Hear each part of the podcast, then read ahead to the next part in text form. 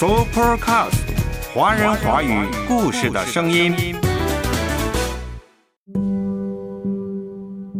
那个人，那件事，那一瞬间，深情迷人，念念难忘。这是一本有情之人写下的有情之文，写下的是身边人的生活和日常。写下的是人本身的朴素和自然，也写下了人本身的有趣儿和烟火气。因为来自本心，来自体悟，更因为真情实感，它一经发表便长久的引人共情。散文之美，日常之光。今天阅读世界可会将跟大家共读的是张力教授所选编的一本新书。人生有所思，给青少年的散文读本。阅读开阔视野，豁达心胸。阅读寻到来处，明白归途。在阅读中看见不一样的世界，遇到更美好的自己。林可辉阅读世界。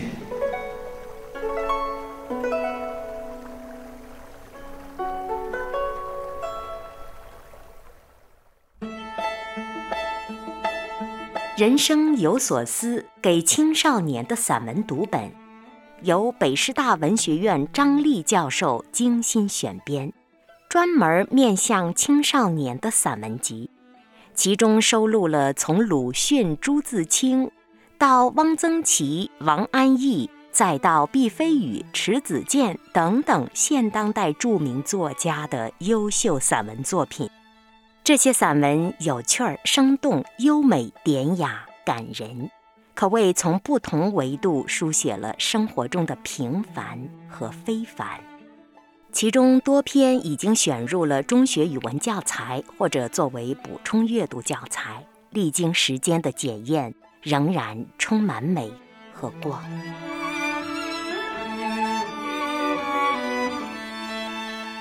好的散文绝非千篇一律、千人一腔。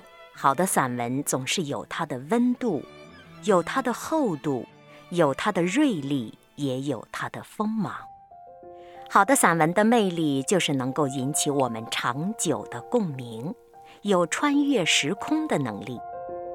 在这本书中，张力教授分为三部分来进行编辑：有物、有情、有思。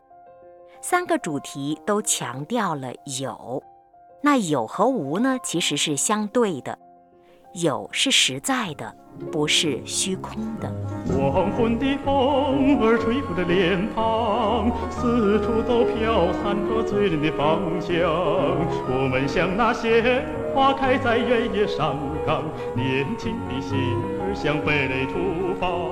人生有所思，给青少年的散文读本。刚刚过去了五四青年节，此刻打开这本书还是非常应景的。谁能忘记从北草原到三味书屋这篇文章呢？记得中学的时候，这篇可是要背下来的。如今再看，其中不管动物还是植物，虽是寻常所见之物，但是鲁迅笔下的细致描写。构成了百草园无比的生趣。谁能忘记老舍笔下那温柔可爱的济南的冬天呢？还有铁凝的一千张糖纸，那是一个关于欺骗、关于如何对待孩子的故事。欺骗与信任、事故与天真的纠缠，都体现在有关糖纸的故事里了。李敬泽《湖碎》一个宜兴故事，关于宜兴湖的曲折流转。被买走的湖见证了人的风光，人的寥落。虽然藏湖者心有不平，但一切之于造湖者都是浮云。毕飞宇在《蚕豆》这篇文章里，带着热气儿的蚕豆，温暖着一个少年的心。所有的情感都落实在了那家常之物上，而那炒蚕豆的奶奶，又是多么让人怀念呀！周晓峰《雨后》书写了普泛意义上雨后风景，雨点燃了作家的触觉、思考、情感，还有他对世界的理解，由此。读者就可以跟着他看到许多个大雨过后的风景。愿有岁月可回首，年华如何的奔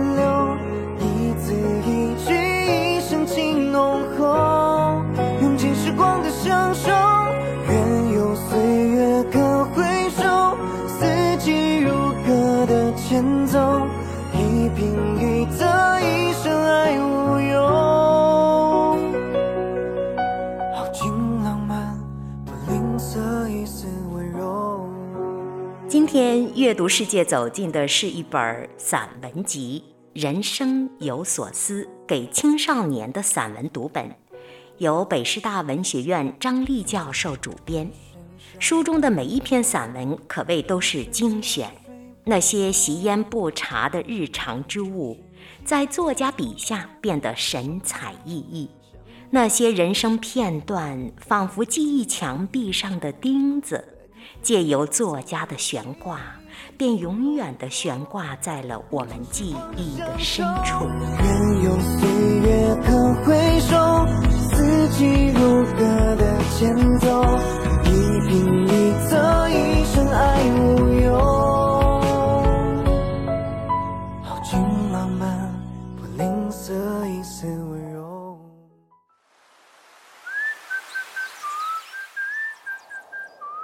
不是一种新玩意，不是一种新潮流。So Podcast，华人华语故事的声音，认真对待每一个故事，聆听每一个声音，说出来彼此帮助，互相加油。我们生活的是一个新媒体的时代。新媒体时代使我们的生活变得迅捷，变得便利，有时候还可能会侵蚀到我们的感受力。今天的我们大多会迷恋线上交流、网上交通，我们宁可在手机里和人谈情说爱，也想不起给身边人一个实实在在的拥抱。某种意义上，我们对身边的事物的细微的感受力。正在被网络、电脑、手机绑架。是啊，在一个机器、智能机器人、大数据占重要地位的时代里，人显得如此笨拙。可是啊，人之所以是人，就在于他有思考、有情感，是在于他脆弱、痛楚、羞怯、感动，而不是无坚不摧。今天，无论是不是写作者，保持对外界的敏感性、疼痛感都是很有必要的。人之所以为人，就是要感受属于人的那些笨拙、羞怯、不安以及痛苦。人生有所思，在这本散文集当中分为三个部分。友情的部分中，我们会看到朱自清的背影。这篇写于一九二五年的散文，朴素平实，洗尽铅华。但是这个背影却成了汉语里最迷人也最牵肠挂肚的意象。迟子建写到父亲的时候，用的是“好时光悄悄溜走”为题，与朱自清先生不同。迟子建怀念父亲的文字里写到了庭院花草、菜地、山上郁郁葱葱的植物和鲜活可爱的动物。孩子长大了，父亲逝去了。作者写道：“我望着雨中的母亲，忽然觉得时光是如此可怕。时光把父亲带到了一个永远无法再回来的地方。”时光将母亲孤零零地抛到了岸边儿，那一刻，我就想。生活永远不会圆满的，但是曾拥有过圆满，有过，不就足够了吗？可辉读到迟子建这篇散文时，真的眼角湿了。记忆中永远健壮和富有温情的父母的文字，刻在了心板上。我们还会读到王安忆的《比邻而居》，李修文的《长安陌上无穷树》，汪曾祺的《星斗奇文赤子奇人》，还会在有思的部分再次读到鲁迅深刻的文字，读到萧红。读到丁玲，读到贾平凹，还会读到史铁生。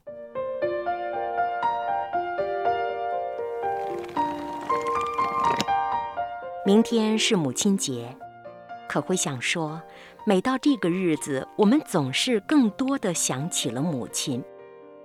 不得不说，当我们拿起电话还能够拨通妈妈的电话的时候，是多么幸福。有妈妈还在身边的孩子，真的就是一块宝了。可是当史铁生再次想到母亲的时候，母亲已经逝去。这篇文字题为《秋天的怀念》，收录于史铁生《我与地坛》这篇长散文中。秋风吹，雁儿往南飞，心中。的伤悲，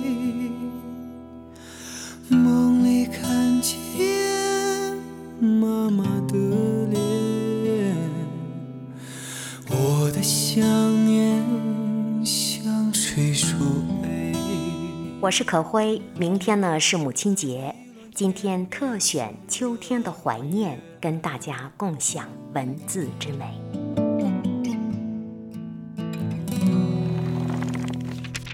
秋天的怀念，史铁生。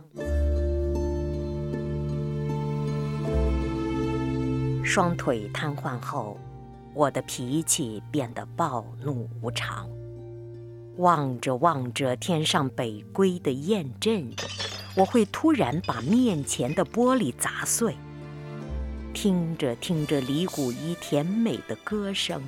我会猛地把手边的东西摔向四周的墙壁，母亲就悄悄地躲出去，在我看不见的地方，偷偷地听着我的动静。当一切恢复沉寂，他又悄悄地走进来，眼边红红的，看着我。听说北海的花儿都开了。我推着你去走走吧。他总是这么说。母亲喜欢花儿，可自从我的腿瘫痪以后，她侍弄的那些花儿都死了。不，我不去。我狠命地捶打着这两条可恨的腿，喊着：“我可活着什么劲儿？”母亲扑过来，抓住我的手，忍住哭声说：“咱娘俩在一块儿，好好活，好好活。”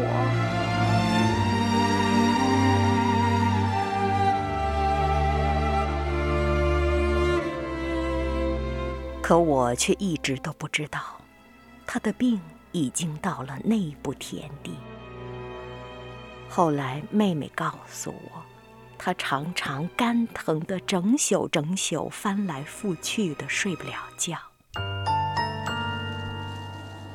那天我又独自坐在屋里，看着窗外的树叶刷刷啦啦的飘落。母亲进来了，挡在窗前。北海的菊花开了，我推着你去看看吧。他憔悴的脸上出现了央求般的神色。什么时候啊？你要是愿意，就明天。他说。我的回答已经让他喜出望外了。好吧，就明天。我说。他高兴的一会儿坐下，一会儿站起。我就赶紧准备准备。哎呀，你烦不烦呐？几步路啊，有什么好准备的？他也笑了，坐在我身边，絮絮叨叨地说着：“看完菊花，咱们就去房山。你小时候最爱吃那儿的豌豆黄。”还记得那回我带你去北海吗？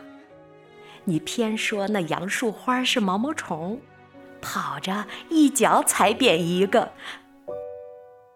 他忽然不说了。对于“跑”和“踩”一类的字眼儿，他比我还敏感。他又悄悄地出去了。他出去了。就再也没回来。邻居们把他抬上车时，他还在大口大口地吐着鲜血。我没想到他已经病成那样。看着三轮车远去，也绝没有想到，那竟是永远的诀别。邻居的小伙子背着我去看他的时候，他正艰难地呼吸着，像他那一生艰难的生活。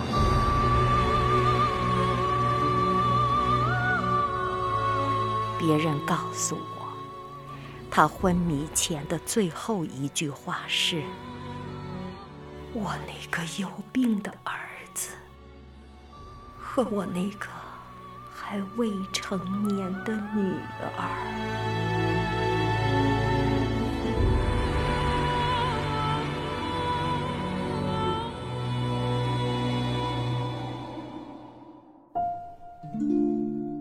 是秋天，妹妹推着我去北海看了菊花黄色的花儿淡雅，白色的花儿高洁。紫红色的花儿热烈而深沉，泼泼洒洒，秋风中正开得烂漫。我懂得母亲没有说完的话，妹妹也懂。我俩在一块儿，要好好活。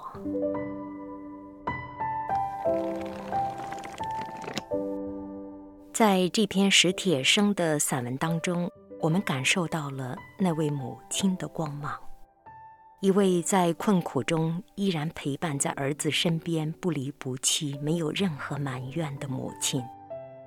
即便身体疾病已经到了最后的田地，他仍然隐瞒儿子，希望能在最后几天陪伴儿子，看看菊花，看看北海，吃吃小吃。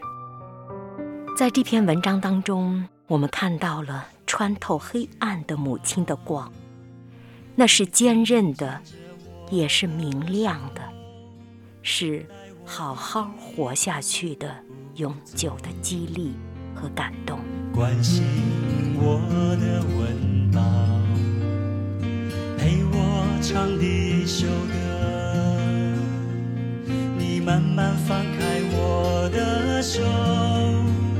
让我学习自己走，开心我的欢笑，忧心我的烦恼，让我渐渐远离年少。献上你的祈祷，不愿你的辛劳，你的青春悄悄走掉。今天可会在阅读世界跟大家分享一本散文编辑，北师大教授张丽所编辑的《人生有所思》给青少年的散文读本。所选的散文篇篇充满了美和光，可以说每一篇文字的背后都有作家敏锐的思考，令人深思，令人感动，令人受到激励。在母亲节到来之前，刚刚我们特别听了著名作家史铁生《我与地坛》中秋天的怀念片段，跟着他一起回顾了母亲，回顾了他对母亲的无限的遗憾和追思。母亲节到来之前，可辉也想在此时祝福所有的母亲健康平安。我想要你真正知道，你的爱，你的爱是这么的好。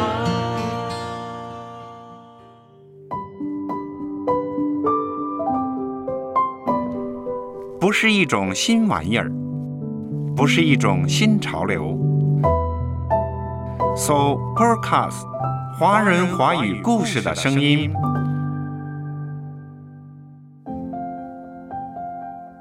最美的文字，总是充满着光芒的。人生有所思这部散文集，在每一篇作品当中，都呈现了生活的真实、情感的真挚，和背后作家对世界的独特理解。好的散文就是有物、有情、有思的结合。作家们的语言虽然风格各异，却都摆脱了旧有的陈词滥调，平实、朴质、鲜活、动人。这让可会想到了，其实艺术创作的道理是相通的。最迷人的艺术和文字，从来不来自远方和高处，而只是来自贴近和体悟。那些真正优秀的文字，既能写出贴近日常生活的质感，也能重新发现日常生活的幽微。所以说，从这个意义上看，最迷人的散文之美，就在于。写出了我们的日常之光。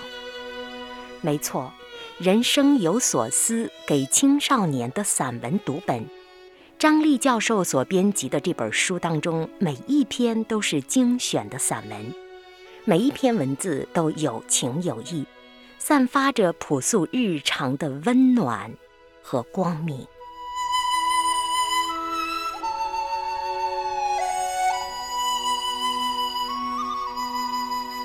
说到光，可会又要想到一本充满光的书了，那更是一本充满了情意和爱的书。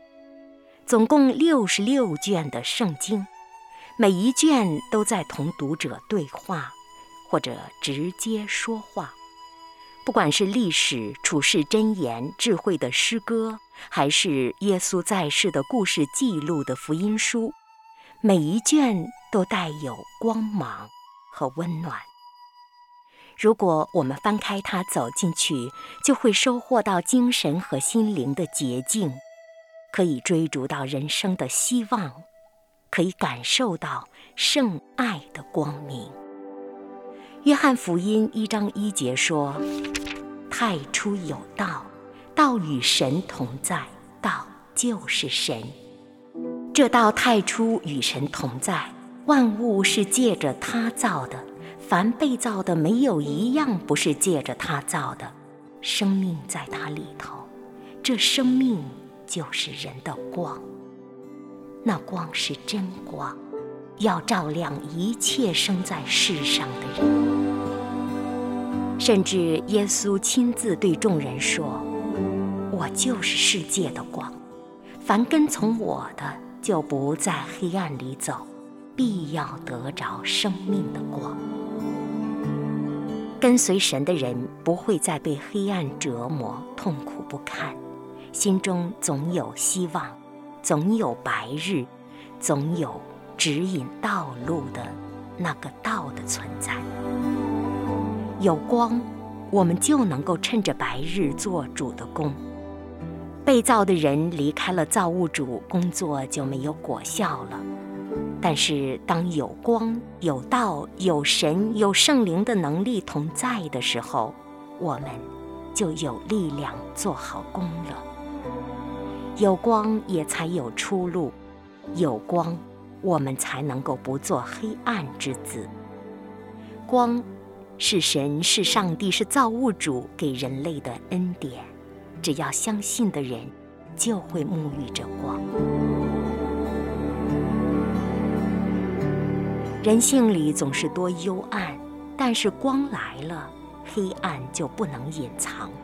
就像生长在阴暗潮湿中的细菌，它们怕光。生命中那些出自恶者的攻击、谎言、磨难，其实都是怕光的。主耶稣被钉十架的时候，遍地黑暗，但是他复活了。他的复活使人类的罪恶之暗被除去，重新有了亮光和盼望。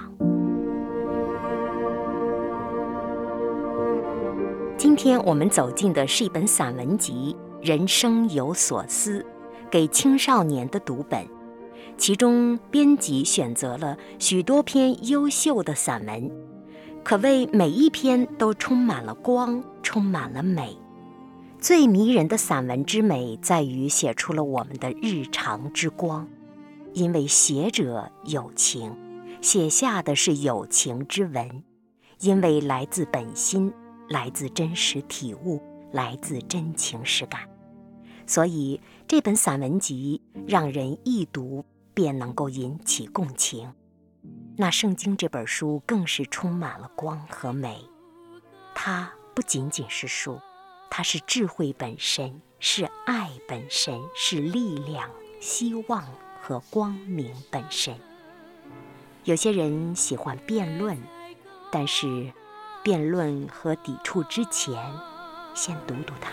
它是我生命重新的力，使我抬头高望。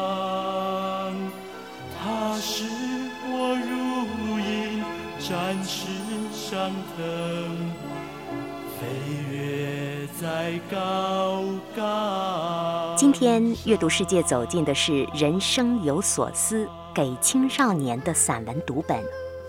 刚刚五四青年节过去了，明天母亲节要到来了。在这特殊的时候，祝福天下所有的青年，也更加祝福所有的母亲，能够寻得智慧之光。